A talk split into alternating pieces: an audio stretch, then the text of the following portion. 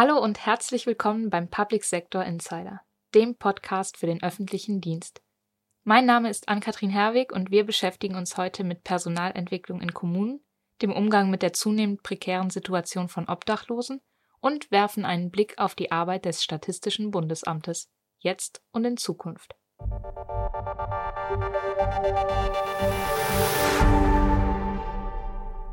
Man hat es schon oft gehört und man denkt sich immer noch, das leidige Thema Personalmangel im öffentlichen Dienst. Aber es gibt Lösungsansätze von verschiedenen Seiten. Meine Kollegin Scarlett Lüsser hat sich das genauer angeschaut. Sprecher ist Paul Schubert. Häufig fehlt es den Gemeinden an technischen Fachkräften, Hoch- und Tiefbau, Ingenieurinnen und Ingenieure, Technikerinnen und Techniker. Nicht zu vergessen die allseits beliebte IT. Aber auch in Kindergärten fehlt es teilweise an Personal. Zudem ist der Generationenwechsel ein Problem, denn es herrscht ein hohes Durchschnittsalter in den Behörden. Aber wie holt man neue Leute ran? Dafür gibt es verschiedene Ansätze, wie zum Beispiel das Programm Lokalprojekte, geführt von Charlotte Bock und Dr. Christine Prokop-Scher.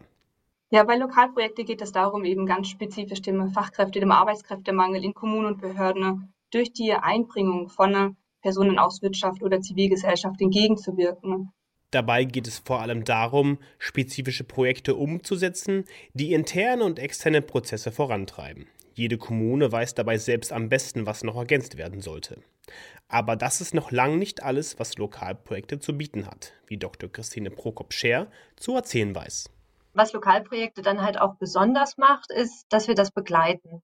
Und zwar in Form auch von einem Buddy- und Patenprogramm, auch in Form von Bildung. Ja, also wir haben ein bildendes Be Begleitprogramm drumherum, um eben gerade bei so einem Projekt, das ist ein, ein halbes Jahr lang, da muss man sehr viel lernen. Man muss die Organisation kennenlernen, man muss lernen, wie funktionieren die Probleme vielleicht auch in der Kommune. Wenn ich aus der Privatwirtschaft komme, kenne ich viele Probleme nicht.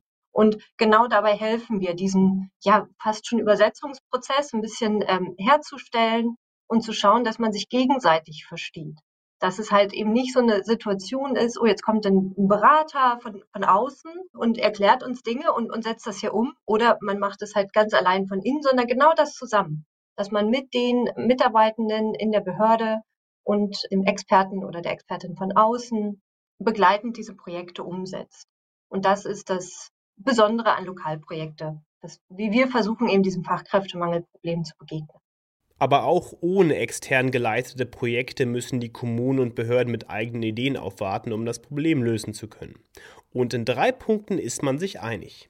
Der Schlüssel zur Lösung des Problems liegt im verbesserten Onboarding-Prozess. Bei Quereinsteigern und bei einem offenen Ohr seitens des Arbeitgebers für die Wünsche und Bedürfnisse der Arbeitnehmerinnen und Arbeitnehmer besonders wenn es um Fortbildungsmaßnahmen geht. Dabei sollte die Weiterbildung aber auch nicht als zu eingeschränkt betrachtet werden, wie Elisaveta Tarches von der Deutschen Rentenversicherung Bund erzählt. Beim Individuellen ist es gerade im öffentlichen Sektor, das ist jetzt meine sozusagen Jahreserfahrung, etwas schwieriger, weil es da auch eine gewissen, einen rechtlichen Rahmen gibt, in dem man sich bewegt und bestimmte Positionen oder bestimmte Aufgaben sind nach der Laufbahnverordnung beispielsweise zugeordnet und eine gewisse fachliche Voraussetzung oder auch eine, einen Abschluss kann man diese nicht anstreben. Und da stößt man erstmal gefühlt an einen Widerstand aus der Struktur oder aus dem System, was man auch vielleicht nur durch eine Grundgesetzänderung verändern könnte. Da einfach so ein bisschen ja, die Fühler auszustrecken für die Möglichkeit, wo kann ich zum Beispiel Verantwortung übernehmen, ohne unbedingt ein Amt inne zu haben?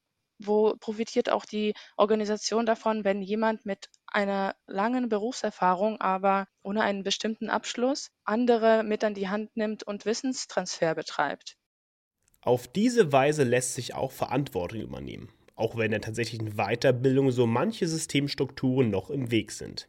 Und wo wir schon bei Wissenstransfer sind, das ist auch ein wichtiger Punkt, wenn es um das Einstellen von Quereinsteigern geht. Dabei gibt es einen Unterschied zwischen fachlich fremd und nur verwaltungsfremd, aber eingearbeitet werden müssen natürlich trotzdem alle.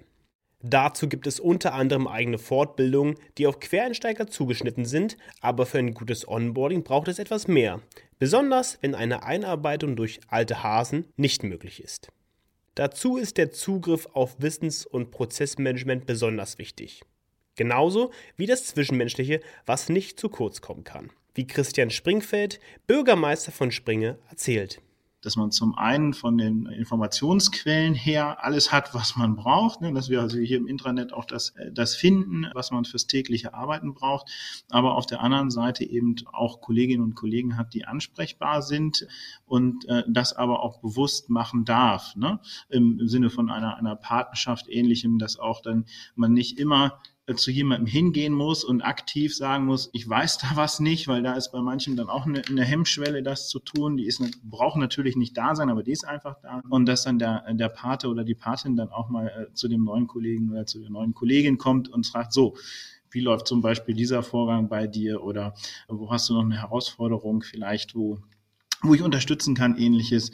Das ist so dieser, ähm, äh, so die, die zwei Aspekte, wie wir dann auch Quereinsteiger oder neue Kräfte dann, glaube ich, gut mit ans Boot holen können. Einmal einen Ansprechpartner haben, gute Kolleginnen und Kollegen, die einen ins Team führen, aber eben auch die Wissensbasis bieten, wo man auch selber äh, sich nochmal schlau machen kann. Und ganz wichtig, ähm, das werden wir jetzt auch neu einführen, ist, dass sich auch die neuen Kolleginnen und Kollegen untereinander entsprechend vernetzen. Das ist also wir als Neue, dass die sich auch austauschen und sagen, mal, geht dir das auch so? Ne? Ich äh, verstehe überhaupt gar nicht, warum ich das und das machen muss. Und in so einem Kreis von vielen neuen Kollegen äh, stellt man dann eben vielleicht auch mal Fragen, die man anderswo vielleicht doch nicht stellt. Ne? Also ich rede mir mal den Mund fusselig, ich sage mal, dumme Fragen gibt's nicht, aber da tickt die menschliche Natur dann doch anders, dass äh, der eine oder andere dann eben doch nicht alle Fragen stellt, die so zu stellen sind mit solchen Konzepten und natürlich auch Werbekampagnen, die sich beispielsweise an Azubinen und Azubis richten, soll der Fachkräftemangel bekämpft werden. Wie gut das funktioniert, wird man dann an anderer Stelle sehen. Bei Wind und Wetter leben sie im Freien. Es fehlt am nötigsten. Dazu kommt soziale Isolation. Während der Corona-Krise hat sich die ohnehin schon prekäre Situation von Obdachlosen nochmal dramatisch verschlechtert. Sie verschwanden im wahrsten Sinne des Wortes aus dem Blickfeld der Öffentlichkeit. Mein Kollege Jonas Brandstetter hat sich damit auseinandergesetzt, wie Behörden und Organisationen mit Sicherheitsaufgaben, kurz BOS, nun mit der Situation umgehen und fordert helfen statt verdrängen. Sprecherin ist Scarlett Lüsser. Einschränkungen, Ungewissheit und Isolation. Diese drei Worte fassen das Jahr 2020 gut zusammen. Es besteht zwar kein Zweifel daran, dass die Hygienemaßnahmen während der Corona-Pandemie alternativlos waren. Dennoch kann niemand bestreiten, nicht unter ihnen gelitten zu haben. Vom großen Gleichmacher Corona zu sprechen, wäre aber dennoch verkürzt. Die Erfahrungen des Lebens in Zeiten der Pandemie mussten zwar alle gleichermaßen machen. Nichtsdestotrotz verteilt sich die Last der Konsequenzen nicht auf alle Schultern im selben Umfang. Denn wie nur allzu häufig trifft eine Krise all jene besonders hart, die bereits zuvor unter erschwerten Bedingungen lebten. Schieflage ist an den Rändern der Gesellschaft besonders intensiv zu spüren. Die prekäre Existenz ist eine Erfahrung des Mangels und birgt immer die Gefahr, sollte es bei den wenigen vorhandenen Ressourcen zu Verknappungen kommen, in die Verelendung zu münden. Die Corona-Pandemie war eine solche Krise. Im Vergleich zur Wirtschaftskrise im Jahr 2008 weist sie jedoch eine Besonderheit auf. Zwar verursacht die Pandemie auch umfassende ökonomische Verwerfungen, diese sind allerdings nachgelagert. In erster Linie ist die Pandemie, also die unkontrollierte weltweite Verbreitung einer Krankheit, eine Krise des Körpers. Demzufolge genügt es nicht, an wirtschaftlichen Stellschrauben zu drehen, wollte man ihr beikommen. Die Folge waren die eingangs erwähnten Hygienemaßnahmen. Das öffentliche Leben kam zum Erliegen.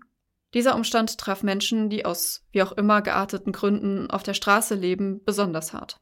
Einnahmequellen wie das Sammeln von Pfandflaschen gestalteten sich deutlich schwieriger. Auch trafen Bedürftige auf weniger zu spenden aufgelegte Passantinnen und Passanten. Die Schließung sozialer Einrichtungen und Reduktion von Hilfsangeboten tat ihr Übriges. Abseits des Blickes der Öffentlichkeit und jeder sozialen Kontrolle entzogen, spitzte sich die prekäre Lage für die Betroffenen deshalb zu. Die Pandemie beschleunigte auf diese Weise einen Trend, der bereits vor Corona seinen Ursprung nahm, weiter. Als das öffentliche Leben langsam wieder Fahrt aufnahm, wurde das ganze Ausmaß des Elends offenbar. Wohnungslosigkeit ist immer ein krasses visuelles und olfaktorisches Diametral zur konsumbeförderten Atmosphäre, welche die üblichen Franchise-Ketten in der Tristesse deutscher Nachkriegsinnenstädte zu erzeugen versuchen. Nach der Pandemie jedoch ist die Wohnungslosigkeit auf den Straßen und den öffentlichen Plätzen so präsent wie noch nie zuvor. An Orten wie Frankfurt und Hannover ist die Lage so prekär, dass sie einige Viertel vor die Zerreißprobe stellt. So naheliegend und menschlich der Reflex, das Stinkende, Verstörende und Unangenehme aus dem Blickfeld zu bannen sein mag, darf man diesem jedoch trotzdem nicht nachgeben. Eine Verdrängung an die Stadtränder oder Verlagerung an andere weniger frequentierte Plätze entspricht weder moralischen Ansprüchen, noch ist ein derartiges Vorgehen langfristig erfolgversprechend. Gleichzeitig gilt es, die Sorgen und Ängste der Anwohner ernst zu nehmen. Man darf die Betreibenden von Läden und Lokalen sowie die Anwohnenden in dieser herausfordernden Lage nicht allein lassen. In dieser komplexen Gemengelage gibt es weder eine einfache noch eine schnelle Lösung. Sowohl seitens der Polizei als auch verschiedener städtischer Drogenreferate besteht Einigkeit darüber, dass man mit vollzugspolizeilichen Maßnahmen allein dem Problem nicht Herr wird. Vielmehr bedürfe es einem interdisziplinären Ansatz, in dem Sozialhilfe und Polizei in gleichen Teilen umfänglich präsent sind. Diese Vorgehensweise, die in Deutschland unter dem Namen Frankfurter Weg firmiert, ist aufwendig und teuer. Gerade wenn nicht unmittelbare Erfolge gefeiert werden können, gerät sie häufig in die Kritik. Dann schwingen sich all jene zu Wortführern auf, die rabiatere Maßnahmen fordern. So verlockend diese Forderungen auch klingen mögen, die Expertise der Polizei und Sozialarbeit zeigt klar, dass sie nicht zielführend sind.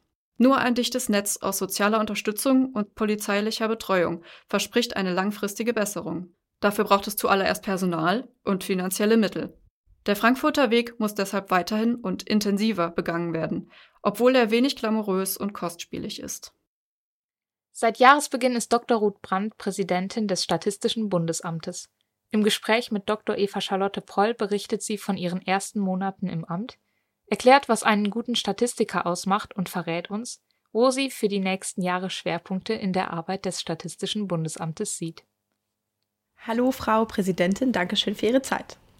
Hallo, danke schön, dass Sie gekommen sind.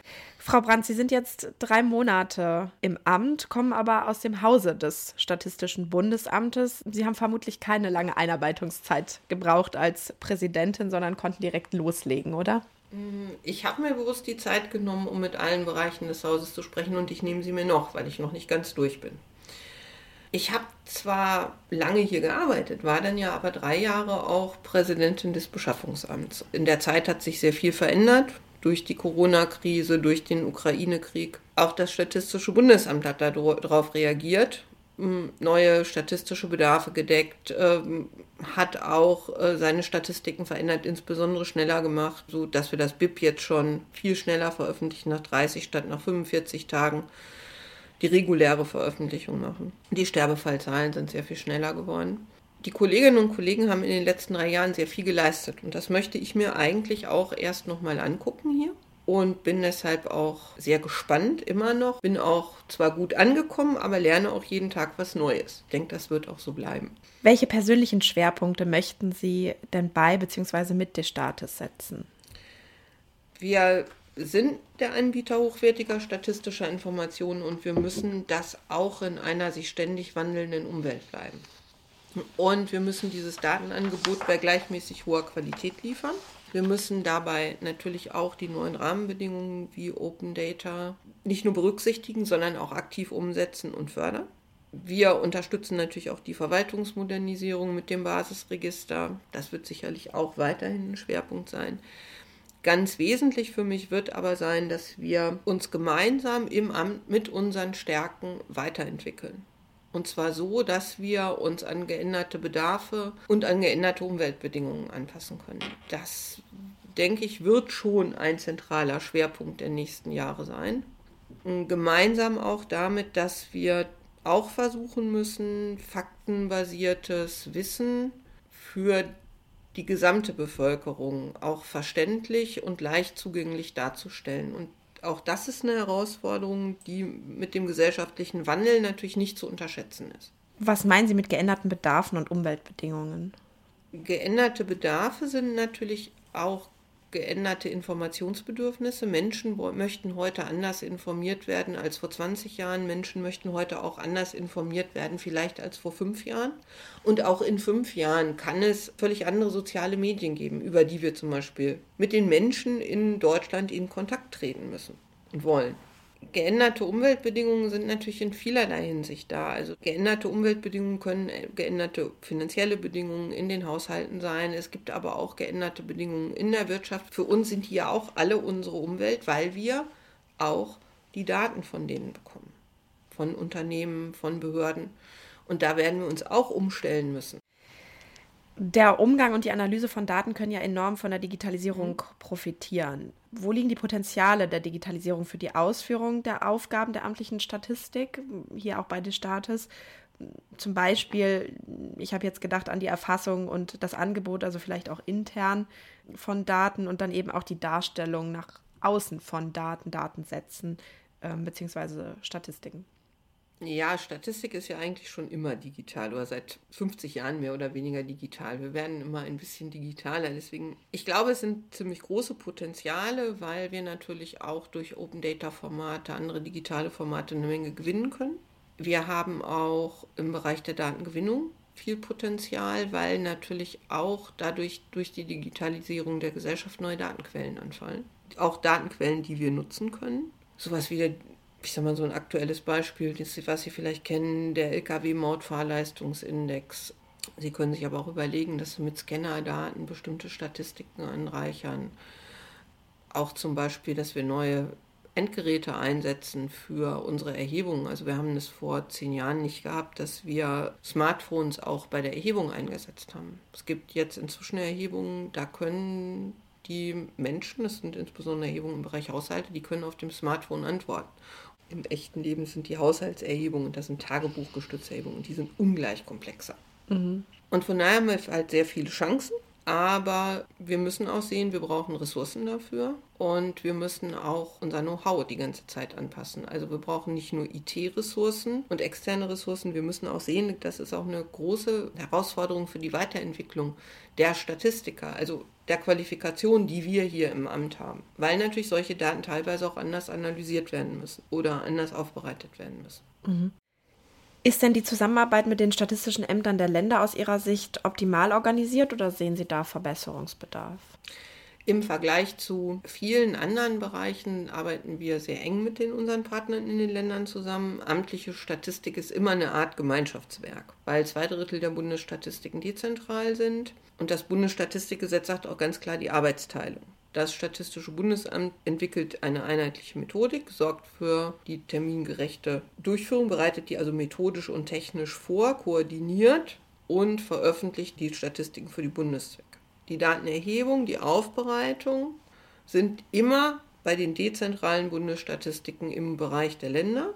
Die sind unser Partner. Und wir haben auch relativ enge Formate im Vergleich zu anderen Bereichen, zum Beispiel Abteilung Amtsleiterkonferenzen, auch einen Ausschuss für eine optimierte Kooperation, in denen wir auf eine sehr bewährte Art und Weise mit denen zusammenarbeiten. Und das ist ganz einfach. Wir haben dann ein gemeinsames Ziel. Ne? Die Nutzenden in Politik, Wirtschaft und Gesellschaft mit guten Informationen zu versorgen, wir für den Bund, die für die Länder. Wir schätzen natürlich den Perspektivwechsel, den auch die Länder mal reinbringen. Also das muss man sagen. Und äh, insgesamt dient das natürlich auch ein bisschen der Qualitätssicherung, weil dadurch, dass wir eine Gemeinschaft sind, in der man sich auch gegenseitig sieht und auch miteinander diskutiert, bringt man sich auch gegenseitig nach vorne. Und ich glaube, dass man insofern auch mit den Ländern die Chancen der Verwaltungsmodernisierung gemeinsam nutzen kann. Und wir sollten auch nochmal die Standardisierung weiter vorantreiben und unsere Prozesse dabei. Aber ich denke, generell sind wir eigentlich auf einem guten gemeinsamen Weg. Mhm. Gibt es so den klassischen Statistiker bei Ihnen und wenn ja, was würde den ausmachen? Also, der klassische Statistiker muss die Theorie von dem Bereich beherrschen, in dem er arbeitet. Und zwar muss er ein gewisses statistisch-theoretisches Methodenwissen haben. Er muss die Verfahren zur Datengewinnung kennen, wenn er in einem Bereich mit Datengewinnung arbeitet. Er muss aber auch natürlich über die Techniken hinaus immer informiert sein in dem Fachgebiet, in dem er tätig ist. Das heißt, die Datengewinnung zum Beispiel bei Haushalten hat sich natürlich sehr stark verändert in den letzten Jahrzehnten, weil die Haushalte zum Beispiel auch andere Medien bevorzugen.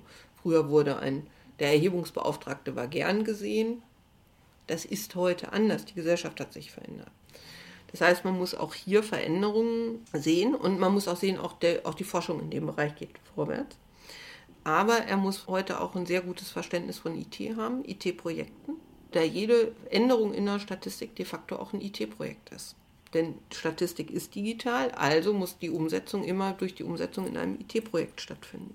Und wenn er Auswertungen macht, muss er auch sich mit den entsprechenden Programmen auseinandersetzen können. Er muss aber auch generell in der Aufbereitung sich mit Programmen auseinandersetzen können. Er muss als entsprechende Software können. Ne? Sowas wie R oder SAS oder auch SPSS. Solche Kenntnisse muss man mitbringen. Und man muss auch bereit sein, sich mit neuen Sachen auseinanderzusetzen, wie Machine Learning oder anderen Dingen. Auch KI. KI kann zum Beispiel in bestimmten Erhebungen möglicherweise eingesetzt werden zur Aufbereitung, muss aber auch immer beherrscht werden. Dafür braucht man auch sehr hohe Kenntnisse. Wenn man sich aber auch mal auf das konzentriert, was wir in den Medien lesen, zum Beispiel dieser Chatbot, den es da gab, der Texte schreibt.